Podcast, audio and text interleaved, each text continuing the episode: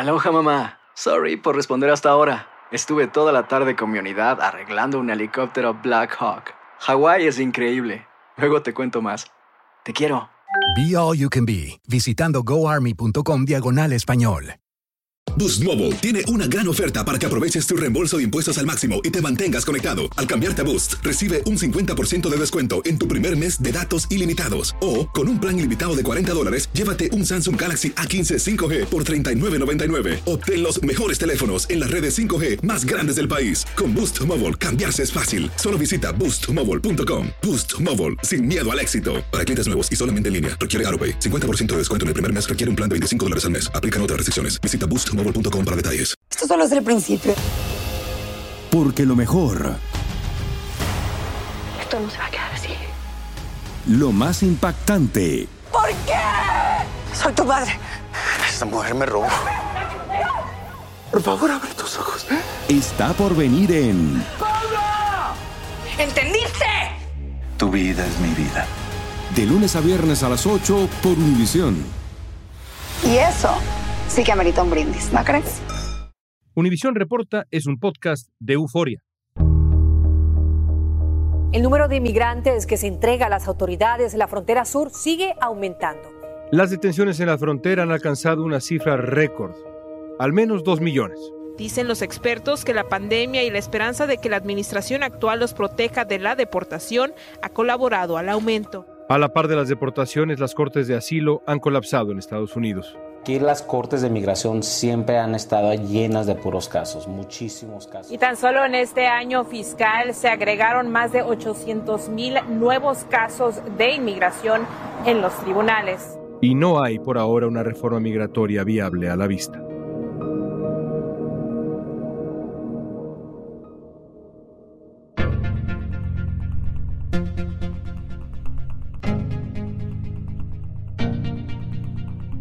Para tratar de entender la crisis del sistema migratorio, hoy vamos a conversar con un verdadero experto, el periodista Jorge Cancino, editor principal de Migración en Univisión. Cancino nos va a aclarar qué pasa con la ley de migración, qué falla a la hora de solicitar asilo, de qué tamaño es la crisis de las cortes y si es posible reparar este sistema con una reforma migratoria. pero somos un país que tiene un sistema de inmigración con una corte de inmigración, León, con más de 2 millones de casos acumulados, menos de 600 jueces activos, que en promedio cada caso se estaría demorando 4.9 años en ser resuelto. Hoy es miércoles 19 de octubre, soy León Krause y esto es Univisión Reporta.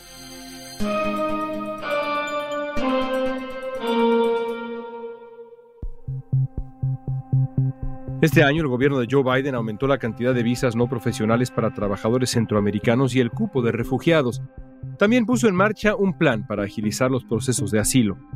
Pero en septiembre, la Oficina de Inmigración y Control Fronterizo informó que el número de arrestos de inmigrantes indocumentados en la frontera sur superó los 2 millones en solo un año. Jorge, el sistema migratorio en Estados Unidos está en crisis, pero esa crisis no es nueva. Si pudieras marcar un principio para esta crisis, ¿dónde estaría ese principio? En el pasado. Es una pregunta que se repite constantemente, se repite en todos los escenarios y sobre todo en un año de elección como este. La crisis, y cuando se habla de crisis, solamente se está mencionando la frontera, la frontera con México. Pero hay que ir al pasado para entender un poco qué está sucediendo ahora. En primer lugar, la ley de inmigración que tenemos, la que está vigente, la firmó o la promulgó el presidente Lyndon Johnson en 1965, bajo una realidad que existía en 1965. En ese tiempo estaba el problema de la Unión Soviética, estaba el problema de estos estados satélites o naciones satélites de la Unión Soviética y gente que quizás estaba saliendo, pero también había una Europa fuerte después de la Segunda Guerra Mundial donde estaba mucho más estable no había los movimientos migratorios que vemos ahora porque Europa estaba resurgiendo después de la Segunda Guerra Mundial. La ley de inmigración estadounidense se hizo en el año 65 y al día de hoy la han implementado 11 mandatarios, 11 presidentes.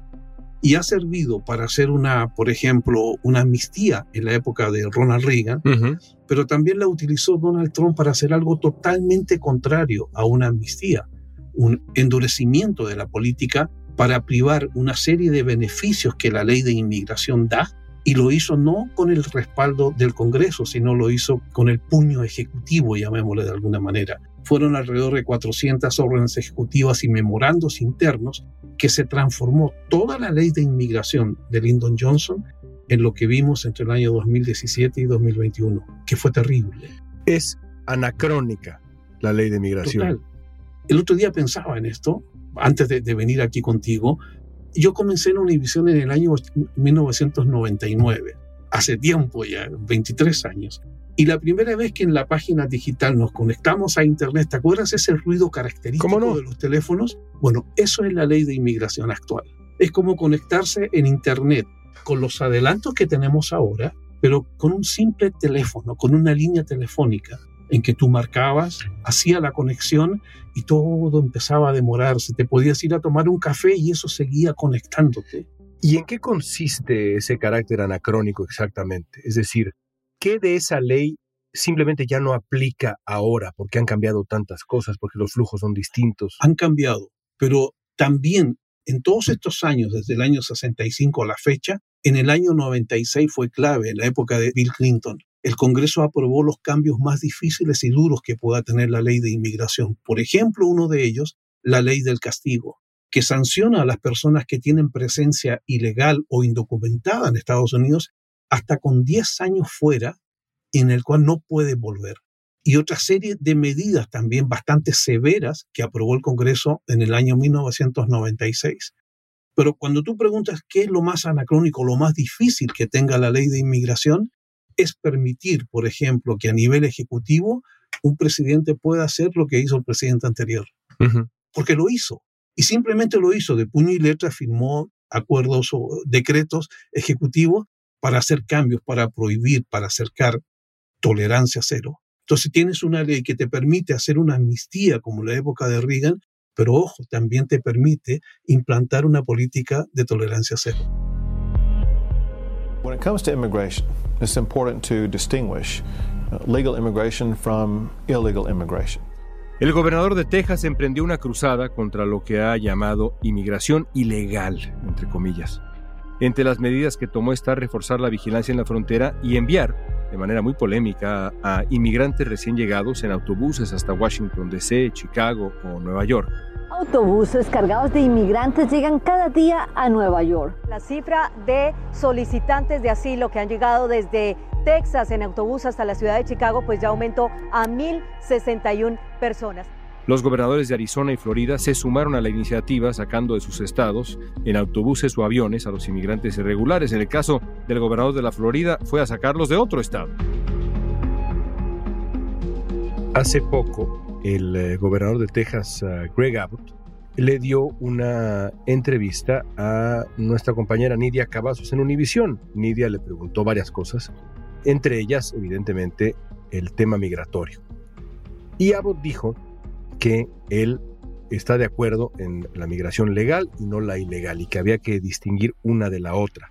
Esto es algo que uno escucha repetidamente. Sí. Sin embargo, cada vez que yo escucho eso, pienso, el problema aquí es que no hay manera de emigrar legalmente a Estados Unidos. El vacío que existe para tratar de emigrar legalmente a Estados Unidos es enorme, sobre todo si uno no cumple con ciertas características. Sí. Eso es lo fundamental. Si uno es un trabajador de la construcción, si uno es una persona que trabaja en la hotelería y quiere emigrar a Estados Unidos y trabajar acá donde además se necesita esa mano de obra, no hay manera de hacerlo legalmente, Jorge. Ese es un problema gravísimo. Hay manera. La ley está hecha de tal forma que sí se puede permitir. Lo que sucede es... Pero complicadísimo y no en los números necesarios. Es complicado y los sistemas también son obsoletos porque parten de una ley que ya es obsoleta. La ley de inmigración no sirve, León. La ley de inmigración hay que cambiarla, hay que modernizarla. En mayo, el gobierno otorgó poderes extraordinarios temporales a los agentes de asilo de la Oficina de Ciudadanía y Servicios de Inmigración para agilizar los procesos de alguna manera. Pero un informe de la Asociación Americana de Abogados de Inmigración explicó que los plazos que dan para presentar evidencias que refuercen las solicitudes de asilo son muy cortos y miles de inmigrantes de bajos recursos están al borde de la deportación. El testimonio de los solicitantes de asilo es clave, pero también las pruebas que se puedan presentar. Hay que recordar que si la oficina de asilo les niega su caso, porque no es automático que se los van a aprobar, entonces van a tener la oportunidad de presentar su caso ante un juez. A ver, yo soy un trabajador de la construcción en México. No hablo inglés, no tengo recursos, pero soy un muy buen trabajador de la construcción, maestro de obras. Sí. Y un buen día digo, quiero emigrar para trabajar en Estados Unidos, lo voy a hacer legalmente. ¿Qué hago? En el caso mexicano, por ejemplo, por el Tratado de Libre Comercio hay unas 20 o 30 visas que se pueden utilizar dependiendo del nivel de estudio de la persona, del mexicano que quiera emigrar a Estados Unidos, y hay una serie de programas. Pero esos programas no caen o no los puede ejercer libremente un mexicano o por sus propios medios venirse a menos que conozca el sistema. No estoy hablando de burlar el sistema, sino conocerlo para navegar a través de ese sistema y lograr conseguir un empleador en Estados Unidos que lo reclame y lo pida, que lo haga por sus propios medios. Muchas veces hay empleadores en Estados Unidos que emplean o contratan a intermediarios y estos intermediarios van a México y ofertan un trabajo que quizás no sea lo que se necesita acá y empiezan a lucrar con un sistema. Es un sistema que permite todo esto. Es un, un laberinto. Un laberinto migratorio que permite el lucro, que permite el mal uso, que permite el uso y el doble abuso incluso de los trabajadores. Pero ojo, mencionaste algo al comienzo del gobernador Abbott, porque toda esta conversación viene a que él dijo que hay inmigración legal o ilegal, pero el gobernador no explicó la inmigración ilegal a la cual él se refiere porque para él todas las personas que están entrando a Estados Unidos vienen como inmigrantes ilegales al país y eso es mentira, eso no es verdad. ¿Por qué? Porque son personas que entran reclamando un beneficio legal disponible que es el asilo. Y la ley dice, porque somos una nación de leyes, de que si una persona tiene una causa de asilo probable y lo demuestra en la frontera, y el agente de inmigración, si tiene la discrecionalidad para determinar un caso, le puede creer a esa persona y le va a permitir entrar, llegar. Y una vez que llegue, va a referir ese caso a una corte de inmigración, no para que sean los agentes de inmigración quienes decidan si la persona entra o no, sino que sean los jueces de inmigración. Pero somos un país que tiene un sistema de inmigración con una corte de inmigración, León, con más de 2 millones de casos acumulados, menos de 600 jueces activos, que en promedio cada caso se estaría demorando 4.9 años en ser resuelto hmm. si tú tomas en cuenta que cada juez utilizas la regla que puso Trump, 700 casos por año. Pero eso era muy acelerado, porque un juicio de inmigración no se puede demorar un año. Un ejemplo clásico, una persona está detenida en ICE, por ejemplo, y al fin tiene su caso de inmigración en corte y va a la corte. ¿Qué es lo primero que tiene que hacer un juez para que haya justicia en el proceso o en ese juicio de deportación? El juez va a mirar al acusado o al inmigrante y le va a tener que preguntar, mi hijo, ¿tienes abogado que te defienda? No, señor juez. El juez en ese momento debería parar todo y decir, te voy a dar tres meses para que por favor consigas un abogado que te defienda. Que te represente. Porque ese es el debido proceso en Estados Unidos. A los tres meses tú vuelves a la corte. ¿Ya tienes abogado? No, fíjese que ha sido muy difícil, que es qué sé yo. No hay. Te voy a dar tres meses más. Ya pasaron seis meses. Imagínate tú, más de dos millones de casos. ¿Todos tienen abogado? Evidentemente no. Describes entonces, por un lado, un sistema anacrónico, barroco, que en realidad es un laberinto, que habrá quien tiene la suerte de encontrar una manera de navegarlo y eh, por ahí. E inmediatamente describes ese otro gran reto que es la crisis del sistema de cortes, que está absolutamente rebasado. Total. Cuando juntas ambas cosas, y por supuesto habría que sumar el número de personas que están llegando a Estados Unidos, más de dos millones de arrestos en el último año fiscal, tienes la receta para una crisis grave. Una crisis grave. Y tienes que agregar todavía un dato más. La ley de asilo, por ejemplo, dice que hay cinco causas por las cuales tú puedes venir a este país y solicitar asilo. Persecución por raza, persecución por pertenecer a un grupo social en particular, persecución por tus creencias políticas, persecución por tu nacionalidad, en fin. La mayoría de las personas que hemos entrevistado en los dos últimos años en la frontera, como Univisión, nuestros reporteros, noticieros, la gente dice, vengo a buscar un mejor futuro. Eso no es una causa. Vengo porque en mi país no tengo trabajo. Claro. Vengo porque quiero que mis hijos vivan mejor, que vayan a la escuela, que sean más que yo las condiciones económicas, el riesgo país, la violencia que existe, la pobreza y todo eso no son argumentos suficientes bajo la ley de inmigración para poder pedir asilo. Siempre es bueno alguna queja que hayas presentado a las autoridades. Inclusive si las autoridades no tomaron cartas en el asunto, es una buena prueba de que no te estaban ayudando. Ninguna de las causas que la gente dice es una causa de asilo en Estados Unidos. Por lo tanto, la mayoría de las personas que si bien están siendo procesadas conforme al debido proceso migratorio, lo más probable que al final el juez le emite una orden de deportación, porque así dice la ley que se tiene que hacer. Por eso me opongo a la opinión política cuando dicen ellos son inmigrantes ilegales. No, no son los políticos los que los tienen que decir, sino la ley. Sino la ley. ¿Es posible resolver la crisis en las cortes de asilo? ¿Se puede lograr una reforma migratoria? Vamos a averiguarlo al volver.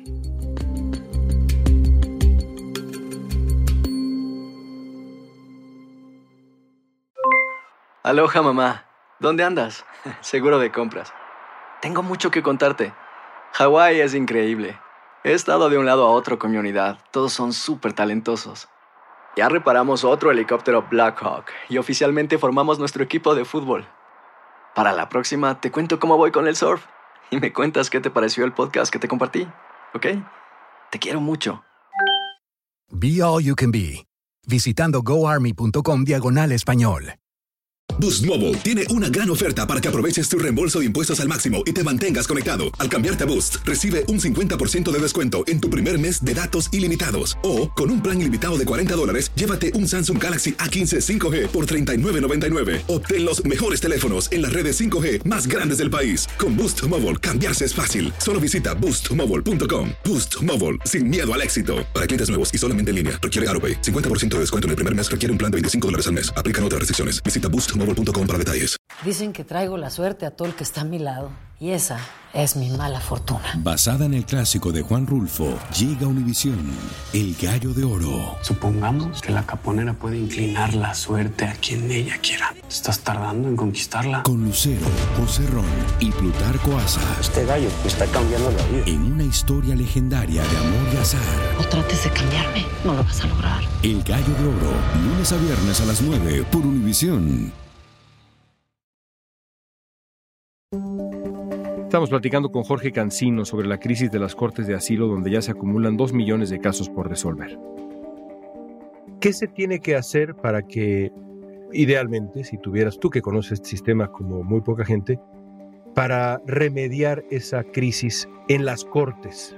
Es decir, si, insisto, mágicamente pudieras decir, mañana se contratan o se consiguen X número de jueces, ¿cuál es la solución real? ¿Se necesitan recursos? ¿Se necesita gente? ¿Se necesita, todo? Se necesita un Congreso que lo quiera hacer. ¿Mm? Primero, porque es el Congreso. Para cambiar la ley de inmigración que tenemos actualmente, necesitamos que el Congreso, por fin, ambos partidos se pongan de acuerdo y cambien la ley. Pero eso es una cosa, ¿las cortes también pasan por ese proceso? ¿Los cambios que se necesitan para las cortes? Todo, todo pasa por el Congreso, el presupuesto, el dinero, los fondos. Biden, por ejemplo, en, su proyecto de ley de gasto social, solicitaba 100 mil millones de dólares para cambiar todo esto, para cambiar un sistema general. Y dentro de eso habían jueces, había cortes y todo. En el caso de los jueces, por ejemplo, si tú quieres contratar más jueces, no es cosa de poner un anuncio en el periódico, por ejemplo, y, ahí tienes 20 candidatos y los nombras. No, hay que prepararlos. Sí, claro. Son jueces. Y cuando nombras un juez, que es todo un proceso que puede tardar meses en que tú al fin puedas nombrar un juez, tienes que crearle un tribunal a cada juez. Ese tribunal tiene secretarias, tiene secretarios, tiene asistentes, tiene traductores, para que funcione como una corte de inmigración. ¿Y cuántos de estos sistemas, juez, tribunal, cuántos se necesitan para que esto funcione? Primero habría que estudiar cómo evacuar lo más rápido posible los dos millones de casos entendiendo que esos más de dos millones de casos no son solamente de personas que llegaron a Estados Unidos a pedir asilo en la frontera. Un elevado porcentaje de esos dos millones corresponde a casos que están aquí en Estados Unidos. Aquí hay, además, hay, ¿cuánto? 12 millones de inmigrantes indocumentados que también quieren una solución a su problema. Y muchos de ellos también tienen su caso en la Corte de Inmigración. Fecha de corte se puede demorar años, un año, dos años, tres años, por la cantidad de gente que está entrando. Mira un ejemplo, lo triste que es todo este desorden. Una señora de California, y este caso me lo confió un abogado, no vamos a decir nombre ni nada, la mujer estaba solicitando un recurso legal disponible, que era, llevaba más de 10 años en Estados Unidos y la ley permite que aquellas personas que tienen más de 10 años aquí indocumentadas, ninguna falta, nada, un comportamiento brillante, ejemplar, tiene un hijo con un problema de autismo severo. La ley dice que si esa mujer cae en la Corte de Inmigración en un proceso de deportación, puede en uso de ese recurso legal disponible, la ley de los 10 años, solicitar al juez que le dé la residencia. Porque si la deportan, su hijo va a sufrir de manera extrema. Cuando llegó el caso a la corte, ese niño tenía 16 años, creo. Pero con todo esto del COVID y con todo esto de la crisis de la frontera, la corte le mandó a decir, su caso no es prioritario, vamos a esperar, vamos a esperar. Esperó tanto que el hijo cumplió los 21 años. Y como pasó a la mayoría de edad, la mujer perdió el caso. Claro. Porque solamente la ley permite que lo solicite siendo un hijo menor de edad. Claro. Eso es un problema gravísimo, pero que el sistema permite que suceda. Los datos de la Corte de Inmigración revelan que más del 80% de los inmigrantes asisten voluntariamente a sus audiencias y que las tasas de cumplimiento son casi del 100% para aquellos que cuentan con representación legal.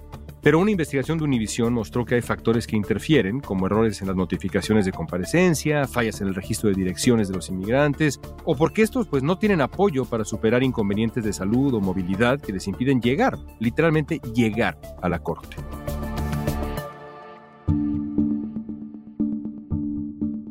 Se han escrito ya un buen número de piezas periodísticas e incluso hay libros al respecto que explican el papel que tuvo la administración Trump en agravar esta situación, en, eh, digamos, hacer todavía más lentos los engranes de esta maquinaria.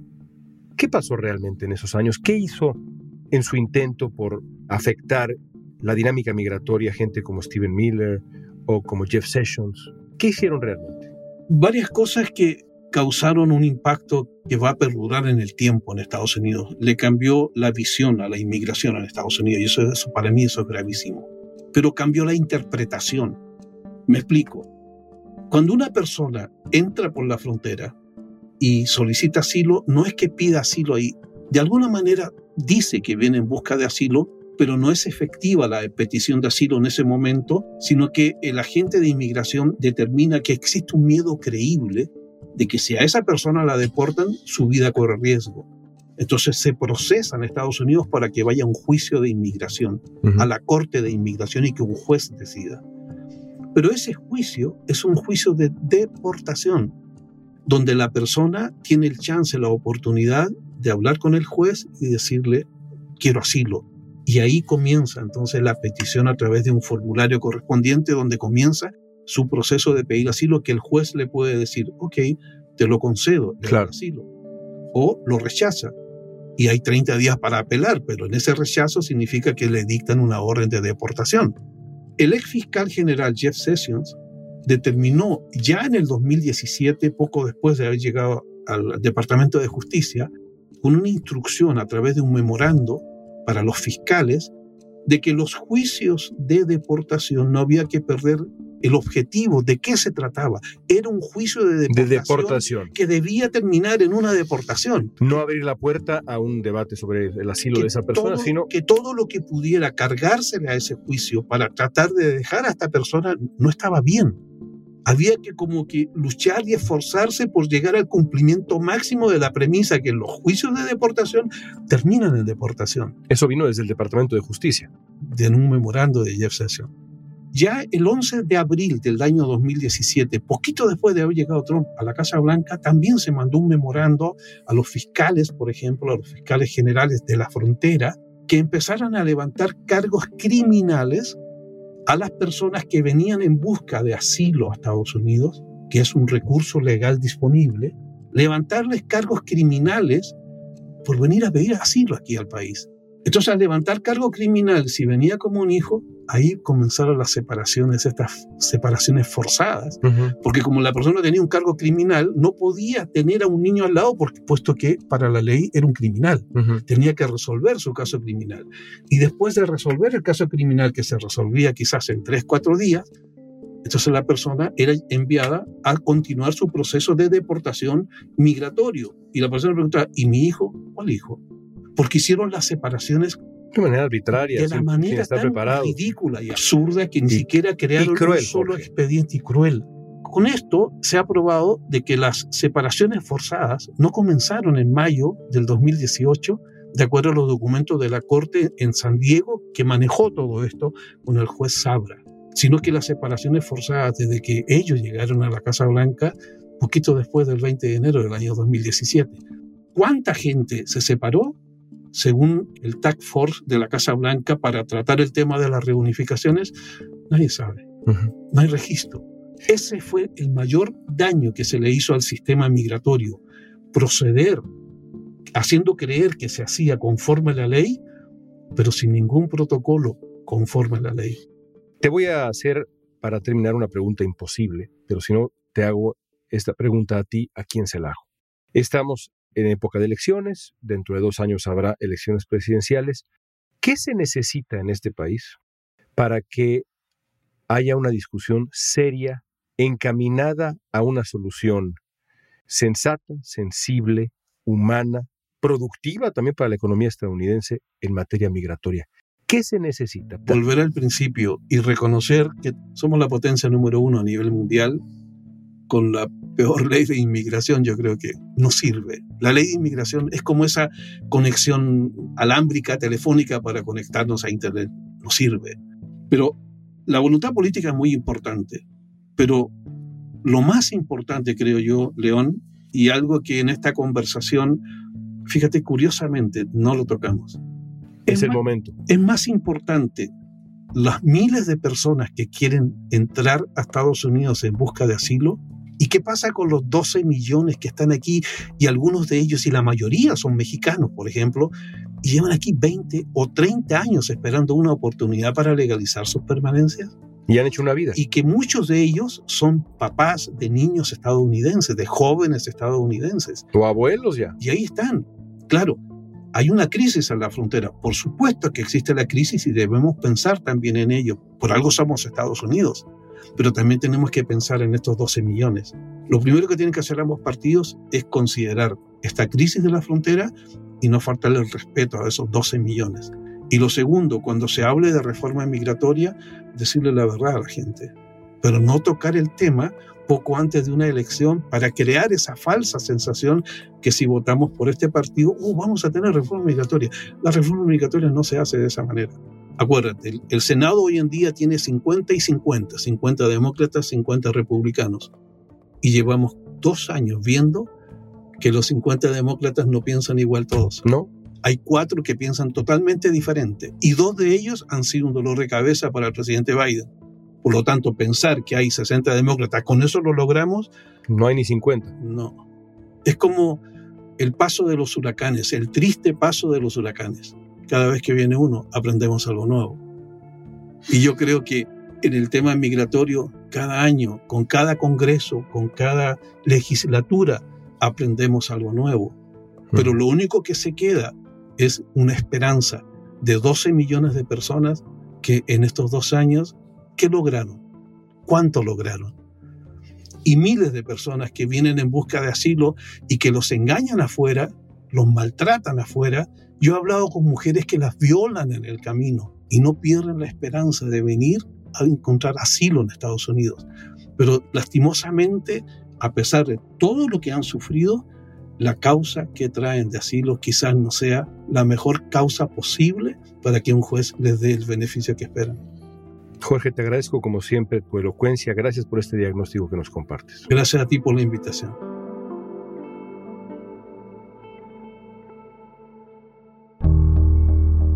Ante la falta de acción en el Congreso para llegar a una reforma, una coalición integrada por organizaciones como la Asociación Americana de Abogados de Migración y el National Immigrant Justice Center pidió a la Casa Blanca un presupuesto más grande para tener políticas migratorias que sean más humanas. La coalición propone usar más dinero para dar representación legal a todos los inmigrantes y garantizar que las familias separadas se reúnan. También pide que se disminuya el presupuesto destinado a las detenciones y a las políticas de vigilancia.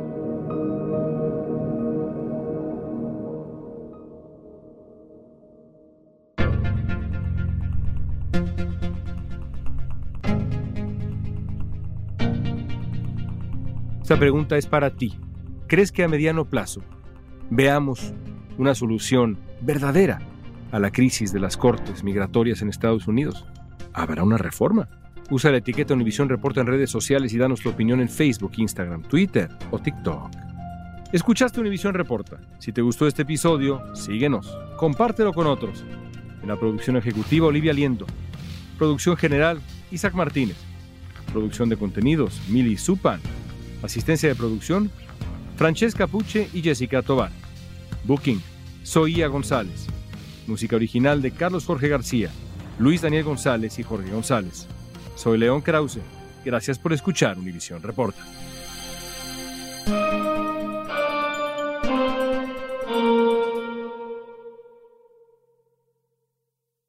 Boost Mobile tiene una gran oferta para que aproveches tu reembolso de impuestos al máximo y te mantengas conectado. Al cambiarte a Boost, recibe un 50% de descuento en tu primer mes de datos ilimitados. O, con un plan ilimitado de 40 dólares, llévate un Samsung Galaxy A15 5G por $39.99. Obtén los mejores teléfonos en las redes 5G más grandes del país. Con Boost Mobile, cambiarse es fácil. Solo visita boostmobile.com. Boost Mobile, sin miedo al éxito. Para clientes nuevos y solamente en línea, requiere AroPay. 50% de descuento en el primer mes requiere un plan de 25 dólares al mes. Aplican otras restricciones. Visita boostmobile.com para detalles. Lo mejor, lo más impactante, está por venir en Tu vida es mi vida. De lunes a viernes a las 8 por Univisión.